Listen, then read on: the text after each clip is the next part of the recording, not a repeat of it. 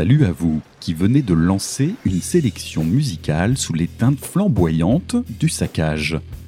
Je ne vous apprendrai rien en évoquant le fait que certains musiciens aiment à parler de couleurs en abordant la musique, tant pour son aspect général que pour la composition de ses notes. Sans vouloir entrer dans les détails, nombreux sont ceux qui aiment à imager ce qui ne peut se voir qu'avec les oreilles ou ce qui ne peut être que perceptible que par le ressenti des vibrations.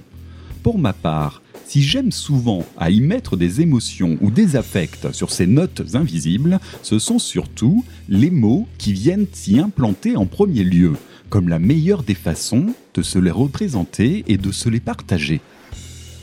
Irrémédiablement, la couleur vient tout naturellement s'imbriquer par-dessus, d'abord sur la lumière et sur l'obscurité par opposition, ensuite par l'intermédiaire du spectre visible et de son avalanche de déclinaisons.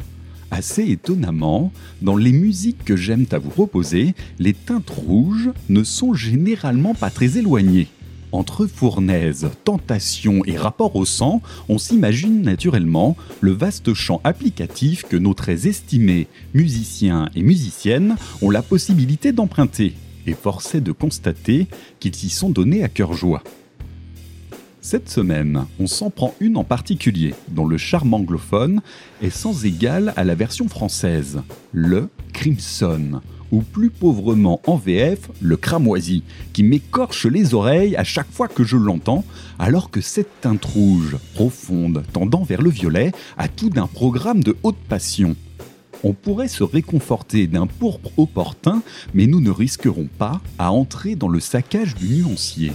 Alors on va se contenter d'annoncer la couleur pour ouvrir cette sélection et on va s'appuyer sur les Suédois de Witchcraft qui ont tout compris à cet exercice. If Crimson Was Your Color, issu de l'album The Alchemist, sorti en 2007 chez Rise Above, a tout d'une parfaite introduction à cette pigmentation. La nuit est jeune et fraîche.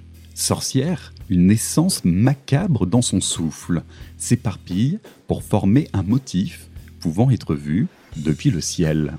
Si le crimson était ta couleur, est-ce que ta conscience supporterait ton âme? Pourrais-tu peindre l'espace du meurtre de la sorcière? Ton esprit souffle si froidement. Alors sans plus attendre, on plonge dans cette teinte aussi profonde que dangereuse avec la très bonne compagnie de Witchcraft.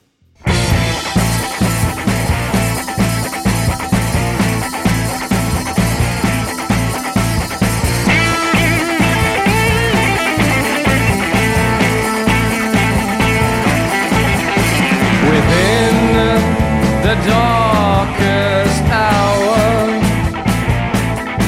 Whoa, when the dragon releases its power, they feel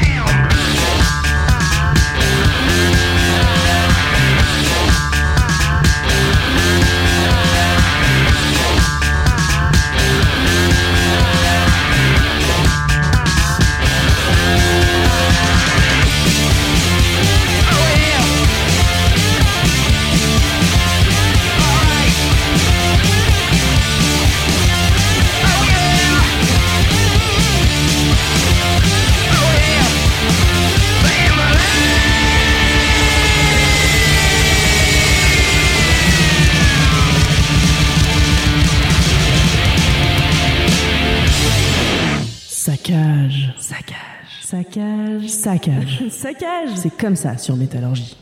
Autre façon d'annoncer la couleur avec une certaine détermination non dissimulée. On prend du connu, on survitamine un ensemble déjà bien musclé et on en fout plein la gueule. Spider-Bet avec la cover de Ram Jam Black Betty en provenance directe de 1977. Nul doute que vous connaissez déjà l'original et même cette interprétation de 2004.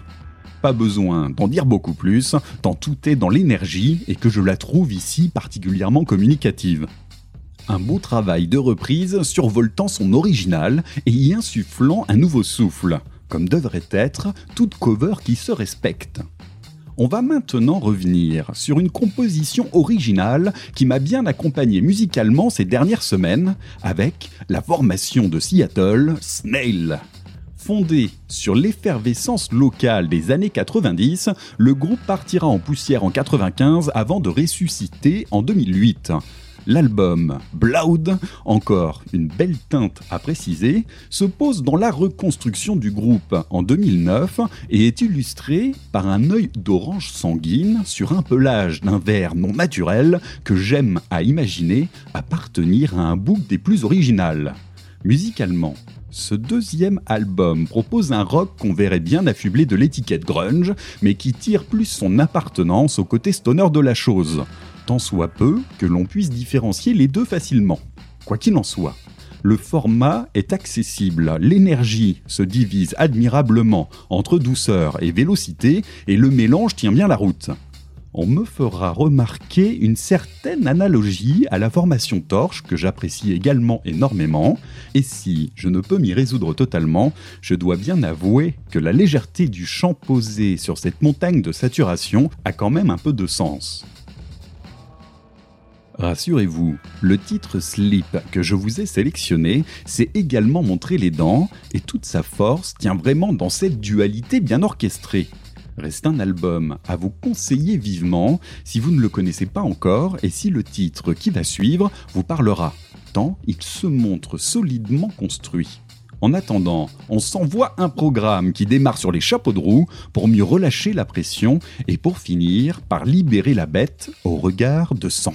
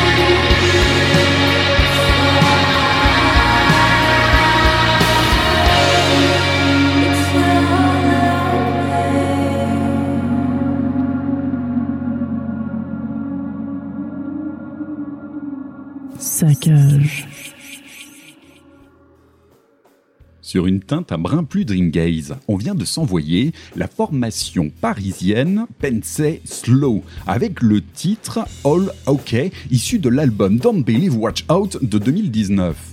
Une autre façon d'annoncer la couleur, dire que tout va bien quand l'ambiance générale vient à présager le contraire. Quoi qu'il en soit, ce titre est fort d'un ressenti entre réconfort et nostalgie. On ne sait pas vraiment comment se situer là-dedans, mais on a clairement envie de se perdre dans le dédale de ces notes vaporeuses et de s'accrocher à une voix aussi paisible qu'étourdissante. Reste bien évidemment à vous conseiller une mise en vidéo officielle qui optera naturellement pour le choix esthétique d'une étoffe de tissu venant couvrir le visage d'un personnage par un souffle sans fin. Tout tourne au ralenti, dans une colorimétrie assurément froide à l'exception d'un élément, ce simple bout de tissu s'accrochant au visage marqué d'une teinte évidente, le rouge. La logique est parfaite et j'attends la suite avec impatience. Mais revenons maintenant sur l'aspect fuzz de la chose avec le titre Black Scent du groupe Witch. Encore une histoire de couleurs avec ce titre dominé par le noir, mais en vrai, l'ensemble est plutôt coloré, comme à l'image de la pochette de ce premier album éponyme dont je vous ai sélectionné cet extrait.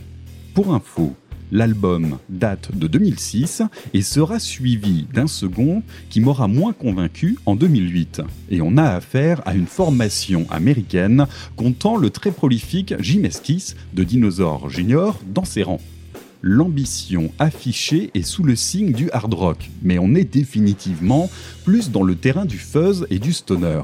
Alors, on ne va pas s'en plaindre. Perso, je découvre cet album sur le tard, mais je suis vraiment convaincu par ce premier effort. Accessible par son chant, chaleureux par sa saturation et convaincant par son énergie. Et ça, vous allez le voir par vous-même avec la fin de ce titre je suis à peu près sûr que bon nombre d'entre vous sont déjà passés entre les mains de cette sorcière. Mais si ce n'est pas le cas, laissez-vous vous envoûter sans crainte et essayez au passage de mettre une couleur sur le charme de cette formation.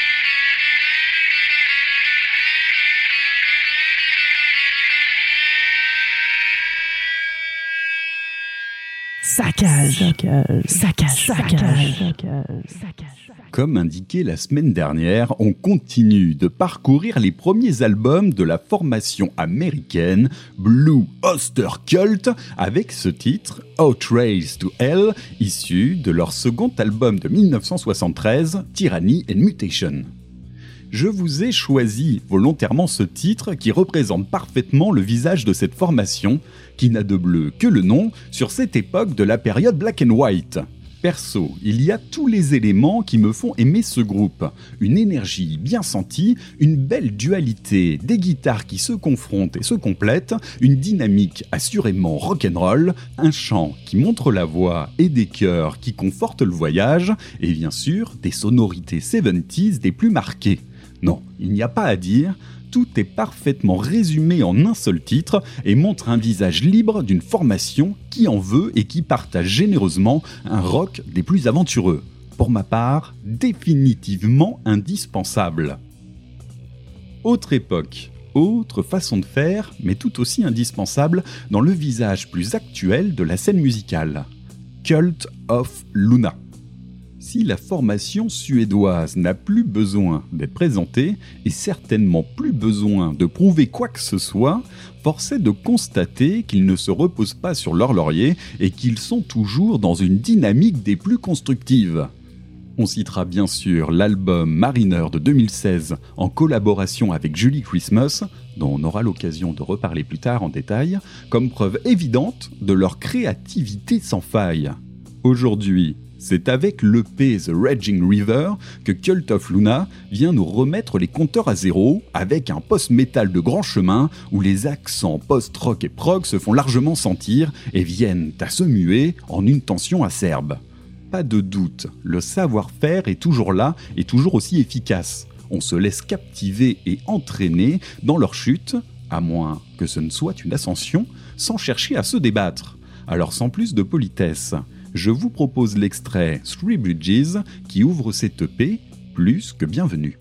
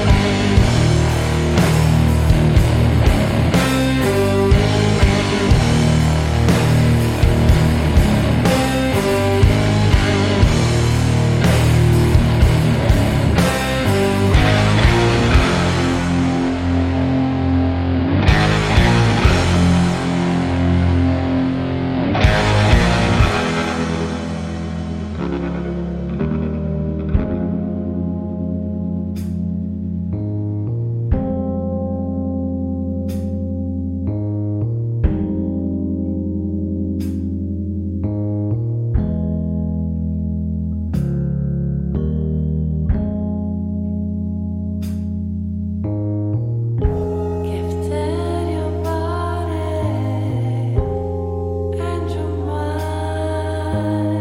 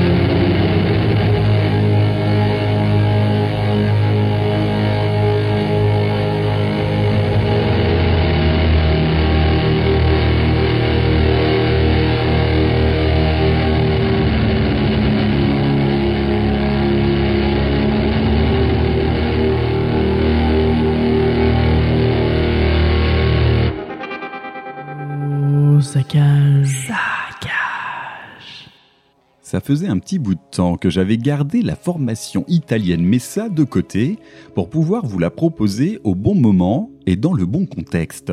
Et prendre la suite de Cult of Luna m'a semblé en être la parfaite occasion. On retrouve une charge émotionnelle puissante dans ces deux formations, mais elles ne vont pas venir à la traiter de la même façon. Avec ce Léa issu de l'album Feast for Water de 2018, Messa prend le soin de poser les ambiances aussi intimistes qu'épurées pour mieux construire sa puissance et la faire décoller par paliers. Ce titre est vraiment bien construit sur ce terrain-là et la voix finit d'achever le travail avec une certaine dextérité. Reste que la formation aime à se définir comme officiant dans le Scarlet Doom, étiquette auto-construite sur les effluves du prog, du black, du jazz ou encore du doom. Et si je vous la relate, c'est que j'aime beaucoup cette image. Tout ça pour dire que pour ma part, ça ne serait vraiment pas déconnant de voir Messa sur la même affiche que Cult of Luna, et que même ça ferait plutôt sens. Allez, il est temps de ranger notre palette de couleurs avec l'évidente formation prog qui a dû s'imposer à vous comme une évidence depuis que j'ai évoqué la couleur du cramoisi en introduction. King Crimson est bien évidemment le grand format sur lequel nous allons nous quitter cette semaine et je ne suis pas allé chercher l'originalité dans le choix du titre, on va foncer directement dans le classicisme le plus total et évident avec le titre The Court of the Crimson King. Ce titre est issu de leur premier album de 1969, In the Court of the Crimson King. Et je n'en dirai pas beaucoup plus, tant c'est un pilier du rock progressif qui s'impose comme une référence indispensable.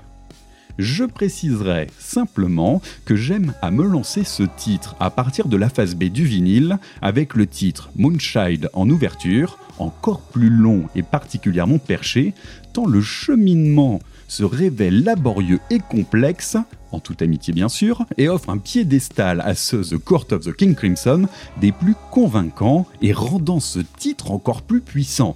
Comme quoi, ça peut être très long d'annoncer la couleur, mais également terriblement efficace.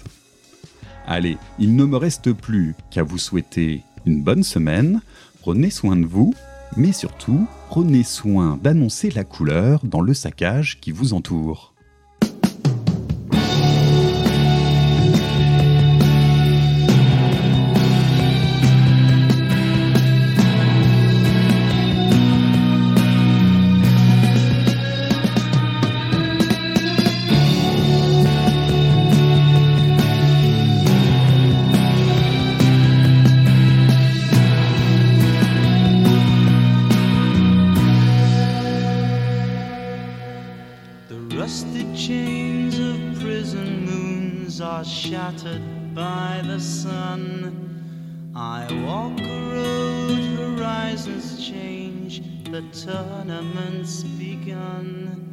The purple piper plays his tune, the choir softly sing.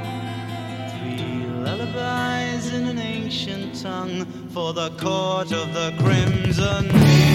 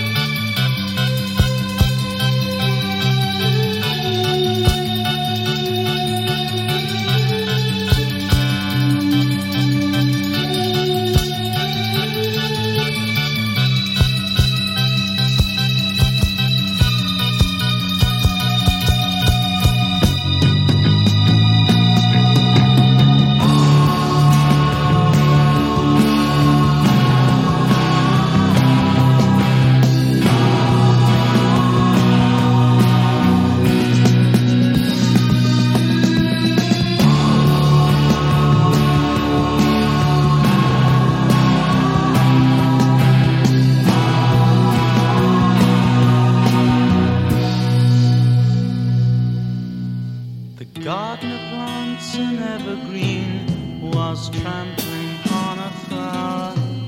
I chased the wind of a prison ship to taste the sweet and sour. The pattern juggler lifts his hand, the orchestra begin. As slowly turns the grinding wheel in the court of the crimson. On